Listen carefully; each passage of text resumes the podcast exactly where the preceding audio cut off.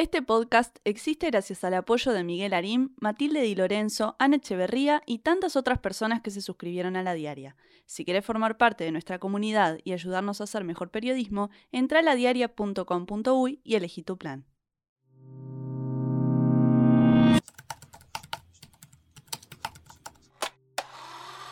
Mezcla, un podcast de la diaria. Bienvenidos a una nueva edición de Mezcla en Pandemia. Quien les habla, Leo Lagos, y me acompaña, como siempre, Marina Santini. Hola Leo, hola para todos los que nos están acompañando un jueves más. Esta vez somos dos, bueno, mejor dicho tres, porque atrás de las perillas está Joaquín, como siempre, y también en, en la postproducción. No nos acompaña Bruno en esta ocasión, pero ya lo volveremos a ver el jueves que viene.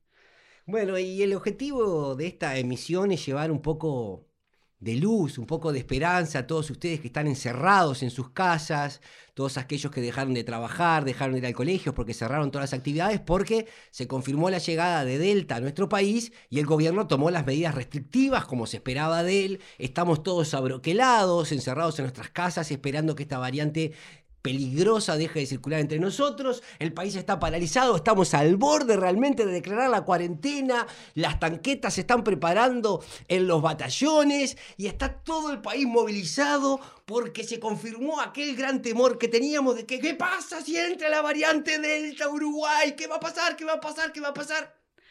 Nada. Sí.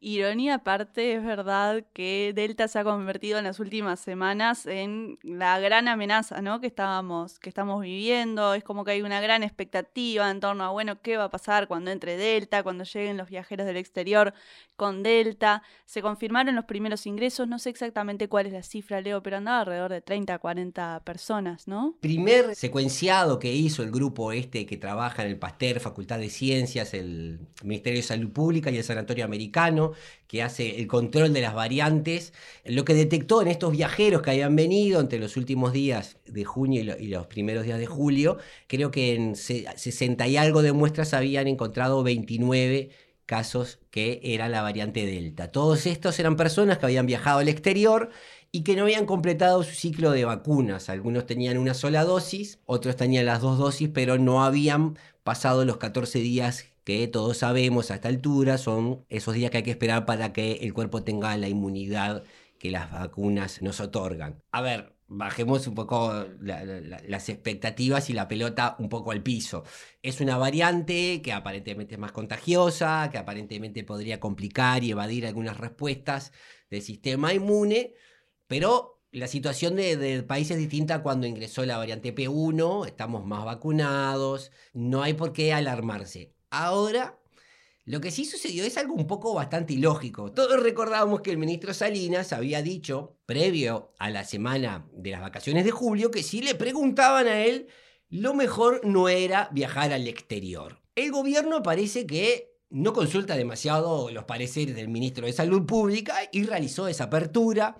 Se compraron pasajes. Se calcula que unos 3.000 uruguayos más o menos viajaron en avión a distintos destinos. Y pasó lo que la lógica decía que tenía que pasar. Que las personas que viajaban a lugares donde esta variante Delta está circulando tenían más chances de traerla. Efectivamente, eso fue lo que pasó.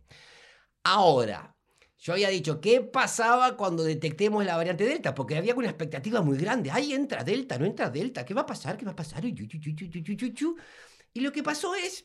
lo- Nada. Nada, lo, lo que habíamos dicho que iba a pasar. Cuando entró la variante P1, el gobierno, pese a que estábamos en cifras de muertes que llegaron, superaron las 70 muertes por día por COVID-19, el gobierno no tomó medidas más restrictivas de las que venía tomando, se paró ahí, se abroqueló ahí, apostó a la vacunación. Todo hacía prever que la entrada de la variante Delta no iba a cambiar esta postura, menos aún cuando la vacunación ya estaba más avanzada.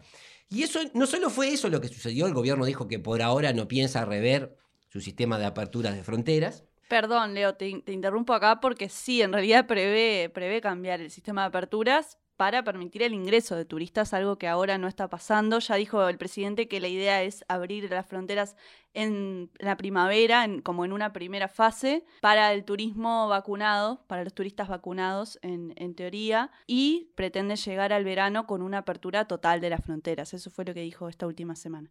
Por eso, o sea, no es que haya tomado a Delta como algo ah, que modifica sus planes de apertura, sino que sigue con ese plan que más o menos era el que tenía en la cabeza. Y bueno, esto lo se está demostrando. Yo acá quiero también hacer una especie de mea culpa de cómo funcionamos los medios. Había un momento en que saber si había ingresado a Delta Uruguay era la noticia del día, era lo que le estábamos informando a la gente. Y a veces no nos damos cuenta que entramos en una rosca de generar expectativas, a veces exageradas con determinados acontecimientos, que después, una vez que se dan, quedas como en un anticlima. Bueno, entró Delta y y, eso cómo cambia la vida cotidiana de las personas. Lo que estamos viendo es que, por lo menos la evolución de, la epidemia de COVID-19 no ha cambiado sustancialmente en Uruguay, no ha habido por ahora un repunte de casos, todos sabemos que hay que dejar pasar unos 15 a 20 días para empezar a ver los efectos cuando algo cambia, pero todo hace prever que no va a ser un, un gran cambio lo que se va a dar.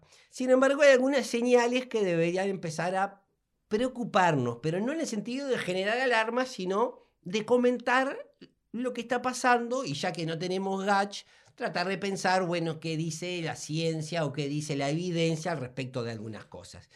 Y en ese sentido, Marina, salió un trabajo interesante en la revista del New, eh, New... England Journal of Medicine. Exacto, una sigla muy linda para nosotros. Es, un, un, estudio sobre la efectividad de las vacunas contra el COVID. Las vacunas de Pfizer y AstraZeneca. No está acá incluido en este estudio este Sinovac, que como sabemos es la vacuna que más este, se inoculó en Uruguay. Pero son, son interesantes los resultados porque de alguna manera a la conclusión que llegan es que hay muy poca diferencia en la efectividad de estas vacunas cuando se trata de, las variantes alfa, que es la, variante más común, la primera que se, que se diseminó, digamos, en, la pandemia, y la variante delta. La, la efectividad no baja tanto cuando hay dos dosis en ambos casos.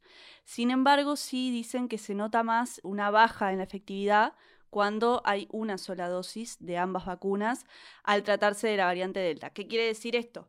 Que es importante para la protección ante la variante Delta, que bueno, como vos decías, Leo, es una variante de preocupación, tener las dos dosis de la vacuna. En ese caso, parece, según este estudio y teniendo en cuenta que se trata de estas dos vacunas, Pfizer y AstraZeneca, que no baja tanto la efectividad, creo que era de un 95 a un 88% o, o por ahí Exacto, de un 93,7 a un 88%. Con las dos dosis. Exacto.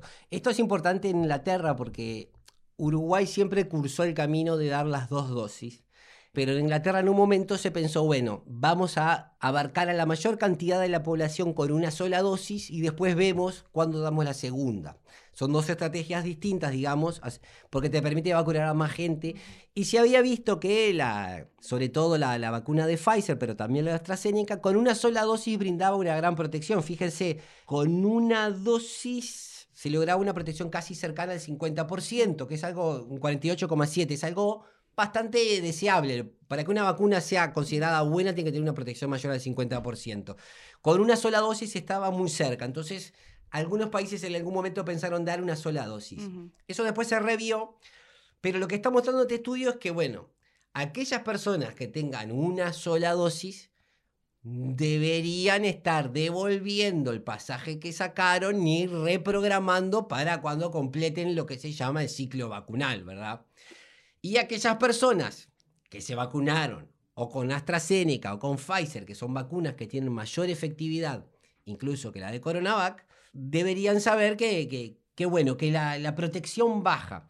De hecho, con las dos dosis baja, eh, como decías, del 93 al 88%, 88% sigue siendo una muy buena eh, protección. O sea que estas vacunas protegen, si bien baja la efectividad, protegen contra esta variante indeseada.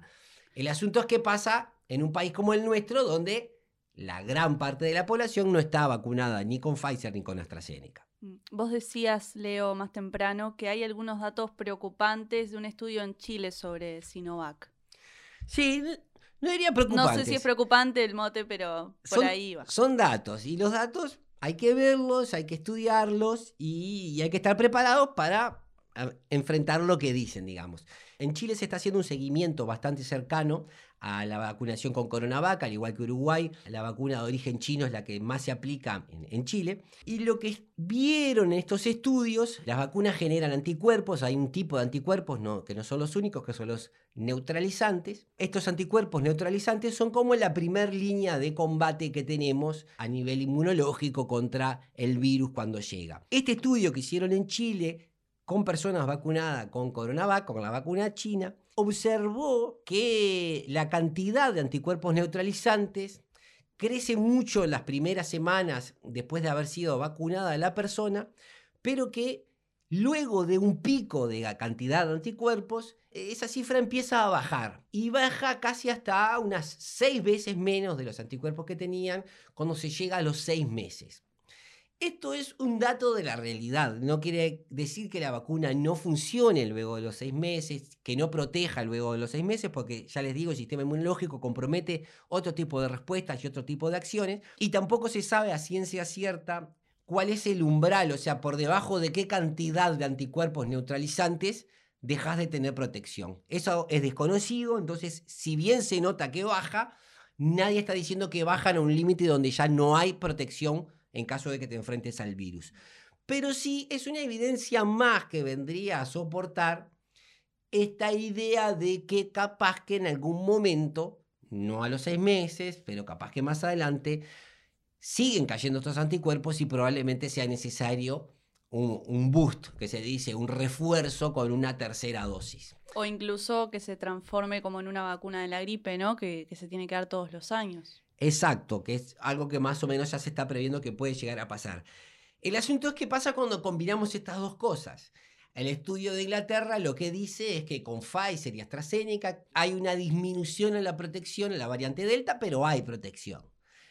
¿Qué pasa, cuando ¿Qué pasa con Sinovac? Bueno, eso no lo tenemos muy claro, pero estamos viendo que los anticuerpos con Sinovac parecen bajar la cantidad de anticuerpos neutralizantes de una forma más acelerada que las otras vacunas.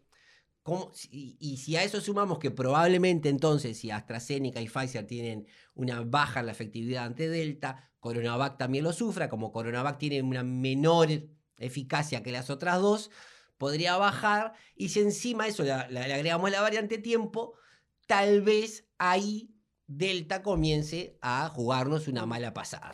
Hay que aclarar también una cosa que creo que no aclaré cuando hablé del estudio sobre la efectividad de Pfizer y AstraZeneca, que se refiere a la protección contra la enfermedad sintomática de la COVID-19, ¿verdad? Que no es que te evite el contagio, o sea, no está hablando en términos de contagio, sino en términos de evitabilidad de contraer la enfermedad con síntomas. Exacto, y recordemos que a la hora de la protección de casos graves, esa efectividad es mucho mayor. O sea, hay una caída, por ejemplo, repasamos las cifras del 93 a 88% de cursar una enfermedad sintomática. 88% es una gran protección igual. Pero si a eso le sumamos la posibilidad de desarrollar una COVID grave o que requiere internación, la efectividad es mucho mayor todavía. Esto ya lo habíamos visto con la vacuna, pero conviene recordarlo. Conclusión de todo esto, a vacunarse, los que aún no lo hayan hecho, y a seguir atentos la evolución de lo que vamos conociendo, tanto del virus como de la protección que dan las vacunas, a aquellas personas que tenemos las dos dosis. Lejos de nuestra intención es fomentar ese estado de alerta permanente del catastrofismo de que muchos medios profesan, no estoy hablando de ningún medio en particular, digo, pero muchas veces se mantiene siempre como una tensión de lo que va a suceder.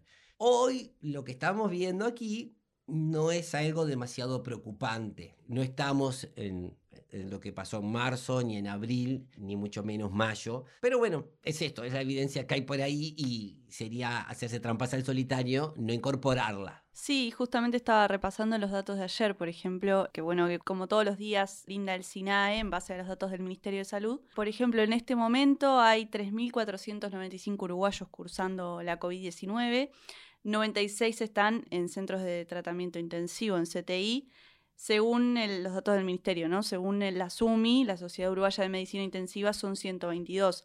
O sea, tenemos un porcentaje de ocupación de CTI total de 59,8% y de 13% con pacientes con COVID-19. Eh, y bueno, son, son varios los, los científicos, este, investigadores que han relacionado esto justamente con el, eh, la efectividad de las vacunas, de la vacunación en, en, nuestro país, que bueno, como era esperable, está haciendo descender este, drásticamente los niveles de ocupación en, en CTI. Marina, con, con esta baja de cantidad de personas internadas, de personas fallecidas y de personas contagiadas, es de esperar que en cualquier momento entonces vuelvan las conferencias a la torre ejecutiva dando los partes diarios sobre la evolución de la pandemia en nuestro país. Álvaro Delgado ya puede volver a su habitual encuentro con la ciudadanía a las 19 horas en el horario central de todos los informativos, porque parece que después de mucho tiempo de pedirlo, nos estamos alejando de aquel precipicio del que muchos compañeros se cayeron.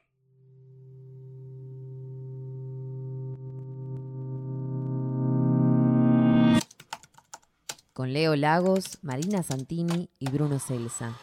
Edición Joaquín Fernández. Sumate a nuestra comunidad.